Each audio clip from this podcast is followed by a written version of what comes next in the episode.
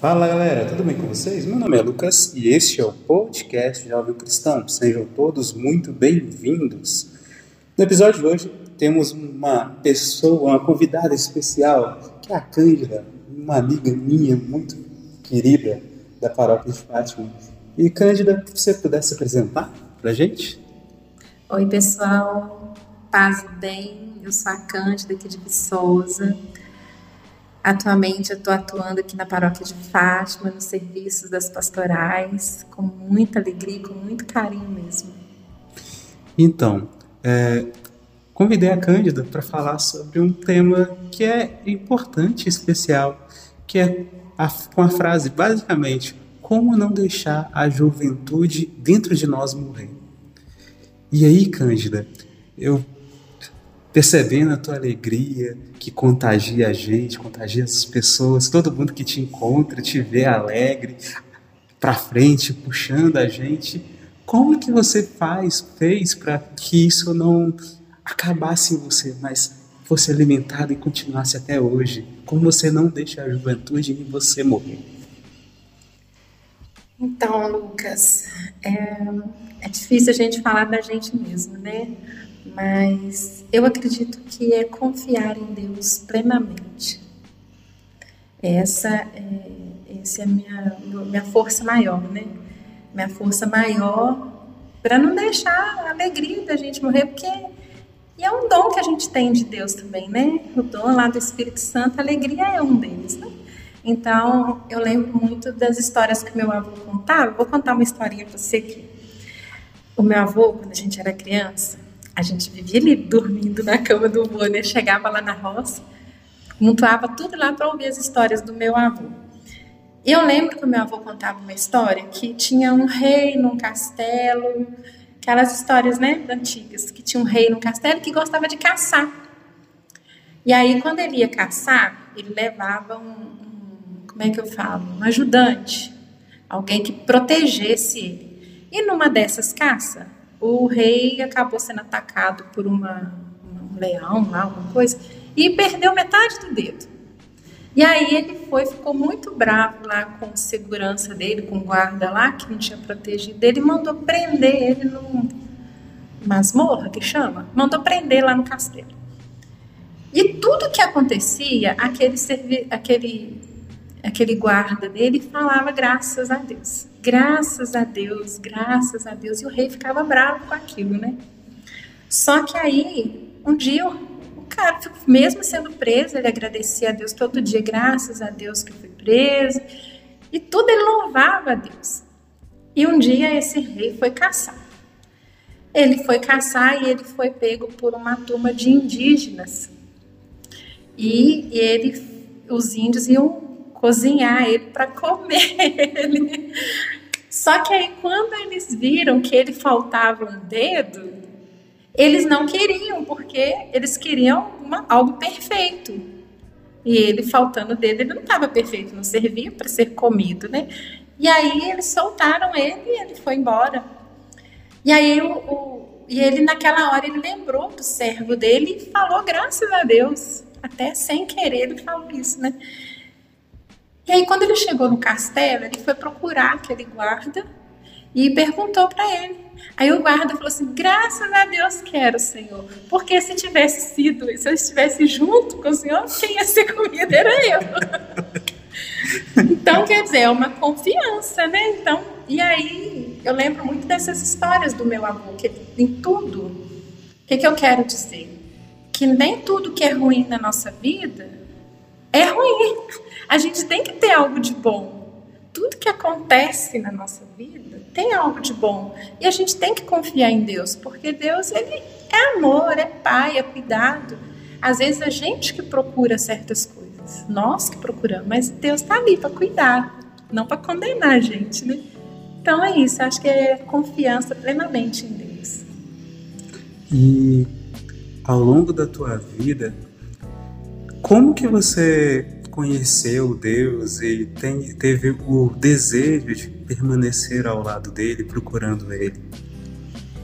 Lucas, Deus é assim, eu sempre, desde criança, eu sempre participei nas atividades aqui na paróquia de Fátima. porque eu lembro aqui do Padre Geraldo que às vezes brigava com a gente, que a gente escorregava ali nas escadas. Mas eu lembro que meu pai é uma peça, uma pessoa muito importante, porque meu pai ele sempre trazia a gente para missa, eu e meu irmão. Todo domingo ele pegava, a gente podia fazer o que queria durante a semana, a gente tinha os compromissos, mas domingo era o dia de vir para missa com o pai. Então, eu penso que ele foi essa pessoa que, que me apresentou Deus.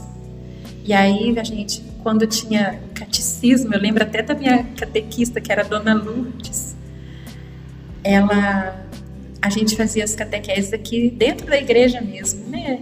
Então, era aquela turma de criança, tinha a missa das 10 e depois tinha o catecismo. Eu lembro que tinha até aquele catecismo verde, da capinha verde, a gente tinha que ter. E meu pai sempre ficava ali esperando, porque a gente criança, ele sentava e ficava esperando. E aí quando a gente no caminho até chegar em casa, ele ficava perguntando pra gente o que que tinha acontecido. Ele estava ali vendo. Mas ele ficava perguntando o que que a professora, o que que a catequista falou, o que que a gente aprendeu naquele dia, e ele sempre ajudava a gente a entender o que sobre o catecismo. Então eu penso assim que é, é, na família da gente, né, que a gente aprende a conhecer Deus. E quando que começou assim você o desejo de permanecer com Ele, buscar por conta própria? Porque quando a gente é criança a gente começa com o incentivo de outra pessoa, mas quando que você sentiu que partia de você essa busca, esse desejo? Ô Lucas, eu acho que todos nós, a gente tem momentos na nossa vida que a gente desacredita em Deus. É forte isso, falar sobre isso, ou que a gente briga com Deus, né? E eu também tive esse momento. Foi o momento que eu perdi minha mãe. Porque minha mãe morreu muito nova. Minha mãe morreu com 47 anos ali ia fazer 47 anos. Então, eu não até na última hora que ligaram pra gente falando que a mãe tinha morrido, eu não acreditava, eu acreditava que minha mãe ia sair daquela, que minha mãe era uma pessoa muito boa. Minha mãe era uma pessoa maravilhosa, uma pessoa muito boa, uma pessoa muito generosa. Qualquer um que precisava, ela estava sempre ali à disposição para ajudar, sabe? Então, quando eu perdi minha mãe, eu briguei com Deus. E brigar com Deus, ficar triste com Ele, porque minha mãe, eu acho que muitos de nós, em várias fases da nossa vida, a gente faz essa pergunta, né? Uhum. Por quê? Por que minha mãe? Por que meu pai, né? Por que comigo está acontecendo isso? E aí, eu, sinceramente, eu dei uma afastadinha dele. Uhum. que eu acho que, assim, é até normal, pelo que eu, pelo que eu estava sentindo naquela época, né? Só que ao mesmo tempo que era normal, um dia eu, eu senti falta dele. eu senti falta dele, mas não desacreditar, mas ficar brava. Eu não é desacreditar, mas ficar brava com ele. E eu lembro que eu passei em frente à igreja Santa Rita, foi no mês de agosto, e estava tendo missa, mas eu não entrei. Eu fiquei na porta e deu a hora da comunhão. E o grupo de música, eles estavam cantando uma música que chama É no campo da vida. É no campo, é na família que a gente encontra o tesouro.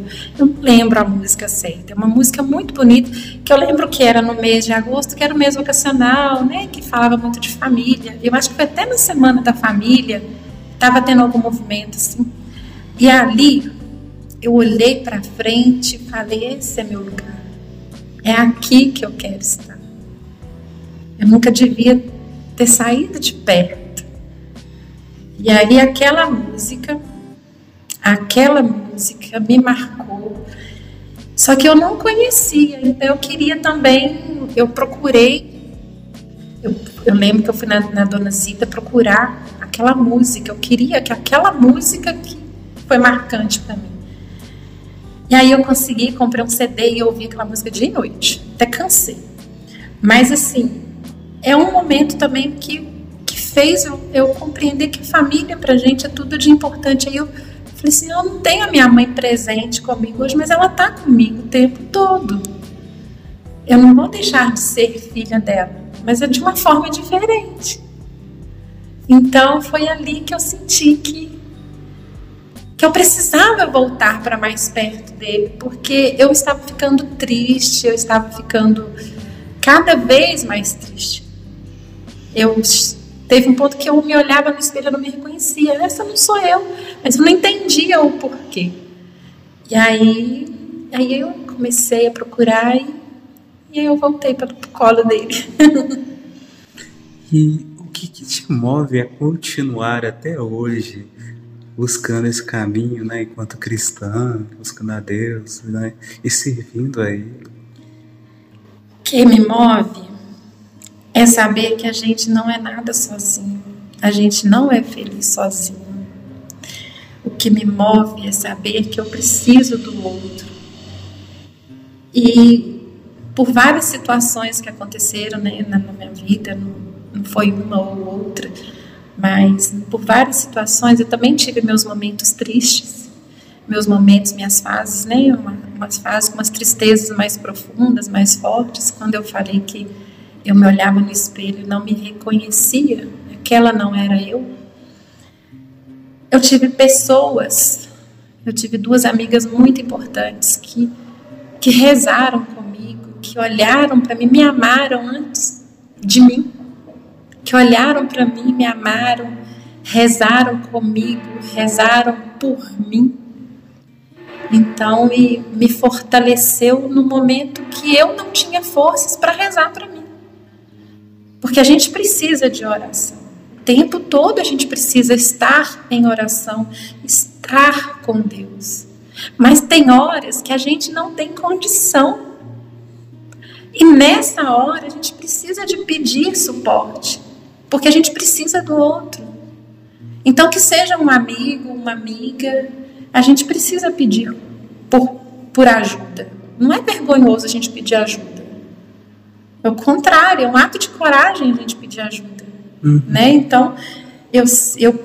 Mas assim, antes de eu me amar, eu tinha elas que, que, que me ajudaram a, a mostrar isso. Então, da mesma forma que alguém me ajudou um dia, eu penso que Deus também quer que eu ajude o e eu ouço muito isso, sabe? Às vezes a gente acha que andar, que sorrir, que brincar, às vezes a gente faz até por fazer e às vezes eu, eu tenho essas respostas. Nossa, foi tão bom conversar com você. E às vezes a gente não conversa nada com nada, né? às vezes é um papo que encontra na rua e não fala nada com nada, mas aquele momento. Porque Deus é amor. Deus é amor, Deus é alegria. Então, se a gente estar perto dele, estar alegre não é difícil. Porque não, não depende, é independente da gente. Só que cada um tem um jeito de, de, de, de, ser. Cada um tem seu jeito. E a gente também tem que respeitar o jeito do outro. A gente Sim. não pode obrigar que o outro seja igual a gente. Uhum. Da mesma forma que eu também não posso me obrigar a encaixar na vida do outro do jeito que o outro quer que eu seja. Sim né? Eu tenho que ser eu, independente. Então, é isso. Bacana. E nesse caminho, né? Você disse que teve ajuda de pessoas, né? E como que foi isso? Tipo, tem alguém especial que você quer aproveitar, né, o momento para lembrar de algum episódio que aconteceu que possa também ajudar esse testemunho, né, para outras pessoas, né? Lucas, é difícil a gente citar nomes, porque a gente às vezes pode esquecer de pessoas que a gente ama, né? Sim. Como eu disse, a minha família, meu pai, minha mãe são pessoas assim que para mim é exemplo. Meu pai me ensinou a, a o caminho da igreja, vamos dizer assim, me mostrou uhum. quem é Deus, a minha mãe também. A minha mãe me mostrou a ser a pessoa que ia estar ali solidária, solitária, solidária com as pessoas, ajudar a quem precisa, cada um com o seu jeito. Mas também eu tive pessoas que nas minhas fases difíceis estiveram do meu lado e tem assim, eu tenho, claro que eu tenho amigas tem, não tem muita gente importante, é difícil até de, de falar, mas eu tenho a Meire e a Dora, que são pessoas assim que no momento que eu não conseguia rezar, elas que foram o meu suporte, a Meire, a Dora, a Fátima, que que na, numa fase mais difícil elas que foram meu suporte. Eu tenho a Mônica e a Graça e a Lisiene, que são minhas amigas assim que são mais que irmãs para mim que elas me ajudam de uma outra forma, né? Cada uma do seu jeito. Tem uma outra fase que para mim foi muito difícil também. Quem me ajudou muito, quem me acolheu, quem me deu apoio foi o Padre Vander, que é uma pessoa assim de extremamente importância. O Vandinho, né? Que hoje está numa outra caminhada, mas que foi muito importante também, que por várias eu lembro assim que tinha várias cenas que como eu, eu ia para para celebrações, às vezes para algum momento de formação aqui na paróquia. E eu lembro de uma formação que a gente falava sobre pessoas que eram mulheres que eram é, escravizadas. Eu não lembro, tráfico de mulheres, que foi da campanha da fraternidade. E a gente estava numa formação. E, e foi tão forte as falas da, do, do rapaz que estava, né, não sei se você lembra, que estava fazendo as palestras para gente, que eu estava ali para fotografar aquele evento. Eu sentei do lado dele, eu comecei a chorar e eu não consegui fazer o meu trabalho porque eu me sentia, eu não, como se diz, foi uma fase que eu, fui traficada como uma mulher traficada, mas eu me sentia muito presa. Foi uma fase que eu fiquei muito presa e que eu olhava e falei assim, nossa, Vandinho, eu estou me sentindo em cada palavra do que ele está falando. Porque, né, às vezes a gente pensa no tráfico de pessoas, pessoas que saem do seu, do seu lugar e vão para muito longe. Sim. Mas tem aquelas pessoas que são presas em casa. Uhum. Né? É, depende da interpretação de cada um, lógico, né? Mas na hora que ele falava, mas que eu me sentia naquelas coisas aí, ele, ele me acolheu. Ele me tirou daquele lugar e saiu para conversar comigo, para me ouvir. Você quer conversar? Foi sim. Você quer conversar? Foi uma palavra tão simples. Mas ele, ele, viu que eu não tinha condições de fazer, de continuar o meu trabalho, mas ele me acolheu. Eu não precisava mais do que aquilo. Uhum. Né? Então, e aí eu saí, eu lembro que eu saí de fora do evento com ele, a gente conversou um pouquinho, como se diz, eu me recuperei um pouco da emoção, porque para mim foi uma emoção muito forte. E aí eu voltei e continuei meu trabalho, consegui terminar. Mas então assim, às vezes a gente tem que ter essa percepção, né? De que o outro precisa, às vezes só precisa de conversar, só se abrir, você não precisa falar nada, uhum. só ouvir o que o outro tem. Né? Então é, é por aí. São muitas, muitas. E você mesmo, né, Lucas? Quantas vezes a gente ficou aqui até de madrugada conversando, você me ouvindo, o seu pai ligando, né? Você lembra? Eu lembro, lembro sim. Às vezes seu pai ligava, meu filho, onde que você tá? E a gente tá aqui, a gente perdia até noção do tempo, sim. né? Por várias vezes você foi meu ouvinte, e às vezes eu também, a gente partilhava, partilha sim. muito, né, as nossas histórias. E é por aí. Bom, é, estamos chegando ao final e antes de terminar, queria fazer uma pergunta para você especial. Tipo, você tem alguma coisa que você queira partilhar, colocar em especial para falar para essa juventude que está ouvindo a gente? Juventude do mundo afora aí, que tem vários países que estão ouvindo a gente. Olha que chique. Olha, um, é difícil falar com jovem, mas ao mesmo tempo é fácil porque jovem a gente, ele tem um jeito dele de ser. Eu também já fui jovem, né? Eu sou uma jovem, né? Vamos dizer assim. Mas eu acho que o jovem ele precisa acreditar. A gente, a gente precisa acreditar nos jovens. Nós que precisamos de acreditar, porque eles têm um potencial muito grande. E às vezes acaba que eles são um pouco reprimidos pelo jeito dele de ser. Então, seja você mesmo do jeito que você é do seu jeito, vai conquistando seu espaço, vai falando devagarzinho até você conseguir o que você deseja. Porque às vezes a gente precisa de acreditar na gente mesmo. Então acredite em você. Acredite em Deus, acredite em você, que você é capaz. Eu posso, eu quero, eu consigo. Essa é uma, uma coisa que eu sempre, nas minhas fases mais tristes, eu, não, eu tenho que sair dessa, eu quero sair dessa, eu vou conseguir dessa. Eu sempre repetia isso para mim. Então, assim, jovem é jovem, independente. Então, procure. É, acredite em você, primeiramente. Acredite em Deus. E, e também, às vezes, silencie e olhe o que, que Deus quer de você. Qual que é a sua missão? Qual que, que, que Deus espera de você? Antes de você pensar o que, que eu quero de mim, o que, que Deus quer de você? Será que isso que eu estou fazendo, Deus vai gostar? Então, é, acho que essas são as grandes perguntas que a gente tem que fazer para a gente mesmo, né?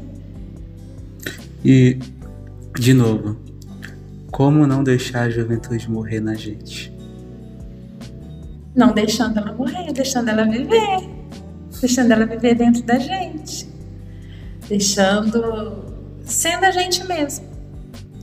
Em todos os momentos, ser verdadeiro comigo mesmo. Nunca mentir para mim. Nunca, nunca mentir para mim. Eu acho que a gente precisa ser verdadeiro primeiramente com a gente mesmo. Eu sendo verdadeira comigo, eu sou verdadeira com o outro. Eu me amando, eu consigo amar o outro. Então, eu penso que seja assim. Ah, isso aí. Mais uma vez, muito obrigado pela sua partilha. Muito obrigado, né, por esse momento maravilhoso. Você se abrir para contar um pouco da tua história, né, para a gente. Isso é muito gratificante. Deus abençoe muito você, os seus serviços, né? E você tem algum serviço em especial que você queira divulgar, aproveitar o momento para divulgar? Lucas, eu quero agradecer, primeiramente, agradecer a Deus também a oportunidade de estar partilhando um pouquinho né, da nossa história. Agradecer a Deus por estar aqui. Agradecer você pelo convite. E eu acredito também que quando a gente fala um pouquinho da nossa história, um pouquinho, né, que às vezes as pessoas olham pra gente e veem só uma pessoa alegre, não sei o quê, e acham que a gente não tem problema, né? Mas ao contrário, a gente também tem problemas, da mesma forma que a gente também acredita que Deus, que Deus é a nossa força. Ele é a nossa alegria. E eu lembro muito do Papa Francisco quando ele fala, né, que um cristão não pode ter cara de enterro, ele tem que ser alegre, né? O é. Papa ele é muito persistente quando ele fala isso, né? Um cristão não pode ter uma cara triste. Quem tem Deus, quem tem Jesus no coração, não pode ter uma cara triste. Então eu, eu levo isso muito a sério. Então eu agradeço muito a partilha, o momento aqui da gente estar junto. E não deixa a juventude morrer. Às vezes tem muitos jovens com cara de velhos, mas também tem muitos velhos com cara de jovem. Né? Então seja verdadeiro com você mesmo. E é isso. Aqui na paróquia de Fátima, eu atuo com a pastoral da comunicação, ajudo né, no serviço da pastoral da comunicação. Já tem uns 10 anos que eu estou na pastoral da comunicação.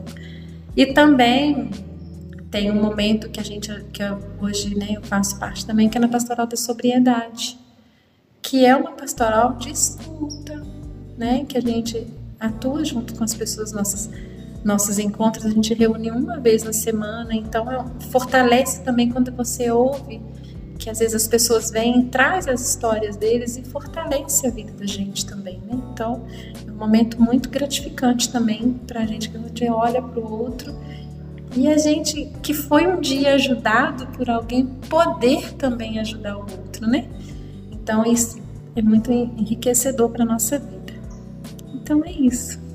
Muito obrigada pelo carinho, pela acolhida, pelo convite. E eu espero poder ter contribuído um pouquinho, né, para o seu pro canal do Jovem Cristão. Ajudou bastante. Eu espero, se alguém quiser um dia partilhar, conversar também, é só me procurar aqui na paróquia de Fátima.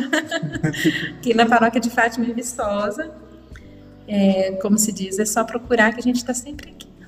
Então, gente, é isso aí. A gente se vê no próximo episódio. Que Deus abençoe muito todos vocês. E até mais. Tchau.